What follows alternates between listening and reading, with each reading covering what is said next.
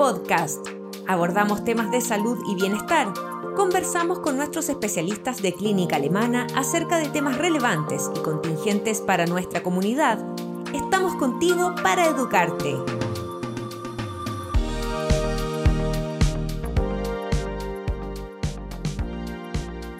Junto con saludarlos, les cuento que hoy conversaremos sobre el duelo y cómo elaboramos nuestras pérdidas, junto a nuestra especialista, la doctora Carolina Montiel, psiquiatra de nuestra clínica.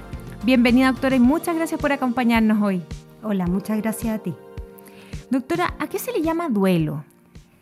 El duelo es un proceso de adaptación ante la pérdida de algún objeto o persona que es significativa o querida y particularmente cómo influye em, la característica de la pérdida en el desarrollo del duelo cuando perdemos a algún ser querido. O sea, lo que determina la intensidad del duelo en parte va a estar dado por el lazo o por el vínculo que haya con aquello que hemos perdido, ¿ya? con el significado intrapsíquico de eso. Y, y por supuesto hay ciertas características anexas a cómo ocurre la pérdida. No es lo mismo que una pérdida haya sido algo esperable de una pérdida más bien súbita. No es lo mismo cuando hay una pérdida, comillas, que uno puede llamar lógica, es decir, una persona mayor que fallece, o cuando hay una pérdida que uno considera más bien absurda y lógica, por ejemplo, la pérdida de un niño o de un recién nacido, en donde uno espera que le quedan todos unos años por vivir. ¿Ahí es más difícil reponerse a esa pérdida? Esas circunstancias pueden determinar efectivamente que se haga más difícil elaborar el duelo, que se complique. ¿Y qué pasa con las pérdidas que ha habido producto de la pandemia? ¿Se vive distinto? ¿También tiene algún elemento como especial o que se agregue a todas estas características que usted nos mencionaba?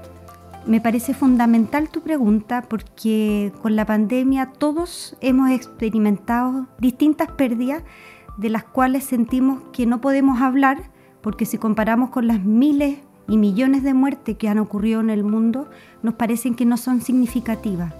Pero estas pérdidas han provocado sufrimiento a todas las personas. Eh, hemos perdido el contacto con los seres queridos, hemos perdido nuestra rutina, hemos perdido eh, nuestros hobbies, nuestros contactos, nuestros trabajos. Han sido distintas pérdidas que hoy día han provocado un gran sufrimiento en todas las personas. Y si uno suma, por ejemplo, varias de estas como pérdidas, por ejemplo, perdí el trabajo, no puedo salir, no puedo realizar la actividad o el hobby que amo, eh, no puedo ver a mis seres queridos y más encima tengo un familiar que falleció. Eso me eh, incrementa todo este tremendo duelo, puede crear algo mucho más potente quizás en una persona.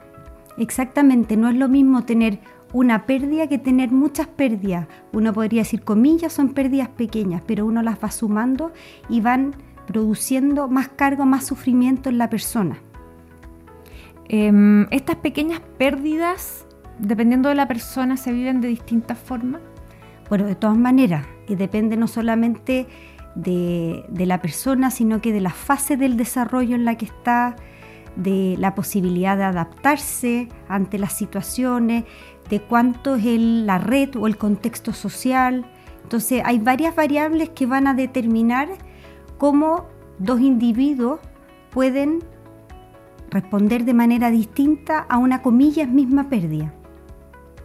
¿Y por qué es tan necesario vivir el duelo? Siempre se dice, bueno, no, ha vivido el duelo esta persona, eh, refiriéndonos a, por ejemplo, esto más potente que es la pérdida de un ser querido o de una relación importante.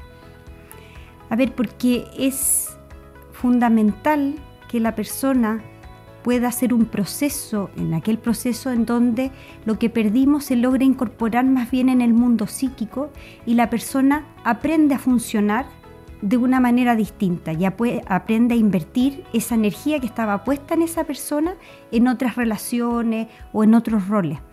Eh, el riesgo de no elaborar un duelo, comillas de bloquearlo, es que ese duelo que no se vive va a terminar apareciendo en algún momento de la historia o en algún síntoma. Tiende a aparecer muchas veces en síntomas somáticos, en síntomas físicos, o tiende a aparecer en tipos de relaciones que a veces pueden no ser tan sanas con otras personas. O sea, el no elaborar el duelo tiene sus consecuencias negativas.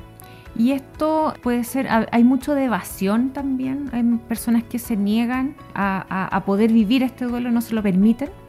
O sea, hay bastante de negación que más bien es una evasión porque provoca mucho dolor. Y ante este dolor que llega a sentirse físicamente como una desintegración, la persona comillas, niega, evade o evita esa intensidad emocional. Y muchas veces lo evita o lo evade minimizando, evadiendo, eliminando rápido las pertenencias del ser amado que ha fallecido y poniéndose a hacer cosas para evitar pensar. Doctora, eh, para profundizar en esto, em, hay fases del duelo. ¿Nos puede contar cuáles son las distintas fases que vive una persona cuando se enfrenta a un duelo? Hay distintas maneras de conceptualizarlo. Uno puede hacerse entre cuatro o cinco fases. Yo las simplifiqué y las puse en cuatro fases. La primera fase consiste en, comillas, aceptar que la persona ya no está. Y eso va a ser una aceptación que va fluctuando. Por momentos la realidad se impone y en otros momentos uno hay una reacción de incredulidad. Después de la fase de aceptación, uno experimenta la tristeza ante la ausencia del ser querido o de aquello que hemos perdido.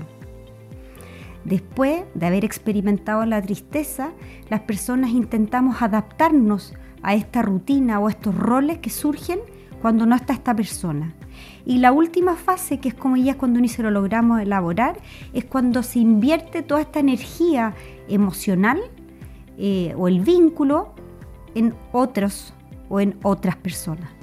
Esa evasión o, el no desarrollar el duelo que hablábamos recién, ¿en, qué fase se produce? ¿Al principio, cuando recién fallece? Es que puede aparecer, hay riesgos en las distintas fases del duelo. Puede haber negación en la primera fase, eh, puede haber negación también en la segunda fase, donde se niegan los sentimientos depresivos, también negación a aceptar la realidad sin la otra persona. ¿Y hay alguna que sea más peligrosa o más perjudicial para la persona, dependiendo en qué fase se produzca? Va a depender más bien de cómo lo esté viviendo la persona más que de la fase en sí misma. ¿Y cuánto puede durar el duelo de, un, de un ser querido? Mira, esa es una buena pregunta. Es difícil definir un límite exacto y por definición uno diría que es un tiempo variable, que va a depender obviamente del significado de aquello que hemos perdido. Uno considera que después de la pérdida de un ser querido, en teoría, esto es una teoría, al año uno debiera poder como readaptar o eh, reinvertir esa energía en otras eh, relaciones. Pero eso es bien variable. Pero se habla más o menos de un año. Y puede extenderse mucho más. Puede extenderse más, sí, hay duelos que se van complicando y se prolongan. Doctora, ¿cómo distinguir un duelo normal a uno que nos lleve a un estado más depresivo? A ver, es esperable y es normal que en el duelo hayan sentimientos de tristeza, sentimientos depresivos. ¿ya? Cuando hay que poner atención cuando el estado depresivo es muy intenso, se prolonga mucho en el tiempo, se produce un gran estado de inhibición, hay muchos sentimientos de culpa, las personas eh, empiezan a pensar en no querer vivir, en la idea de desaparecer o de hacerse daño. Esos son algunos de los elementos que a uno lo pueden hacer eh, sospechar o poner atención y que uno sugeriría a la persona que está sufriendo que consulte. No así el tener tristeza o el tener pena, lo que se considera normal. ¿Y qué consejo se podría dar a alguien que está viviendo el proceso de una pérdida, doctora? lo primero es aceptar que va a ser normal experimentar pena y dolor y que es bueno poder hablarlo. Y eso, hablarlo, es buscar aquellas personas, familiares, amigos, que son lo suficientemente cercanos y con los que uno se sienta cómodo y evitar aquellas personas con las que uno siente que en este momento vital no la aportan demasiado. O lo primero es buscar compañía, eh, poder hablar de lo que está pasando. En el caso de las personas que no han podido despedirse eh, del ser querido por distintas razones, esto ha ocurrido mucho con la pandemia, mm. es poder hacer algún rito de despedida, poder escribirle eh, alguna carta con lo, que, con lo que me hubiera gustado decirle, con aquello que quedó pendiente, con aquel mensaje que me gustaría darle o lo que significó para mí. Eh, es muy importante que las personas mantengan ciertas rutinas básicas, ya sea de alimentación y de sueño, que tienen que ver básicamente con el autocuidado. Y saber que es un tiempo, que es un tiempo que va a pasar, que no hay que apurarlo, que va a ser normal y que si uno está sufriendo demasiado, lo está pasando muy mal, es bueno consultar o pedir ayuda. Muchas gracias doctora por eh, conversar con nosotros este tema tan sensible para muchas personas y que es tan importante también conocer un poquito más de él. Muchas gracias por acompañarnos. Nosotros nos despedimos y nos encontramos en un nuevo Alemana Podcast. Síguenos en nuestras redes sociales y visita nuestro sitio web alemana.cl. Nos vemos en otro Alemana Podcast. Clínica Alemana. Si es tu salud, es la alemana.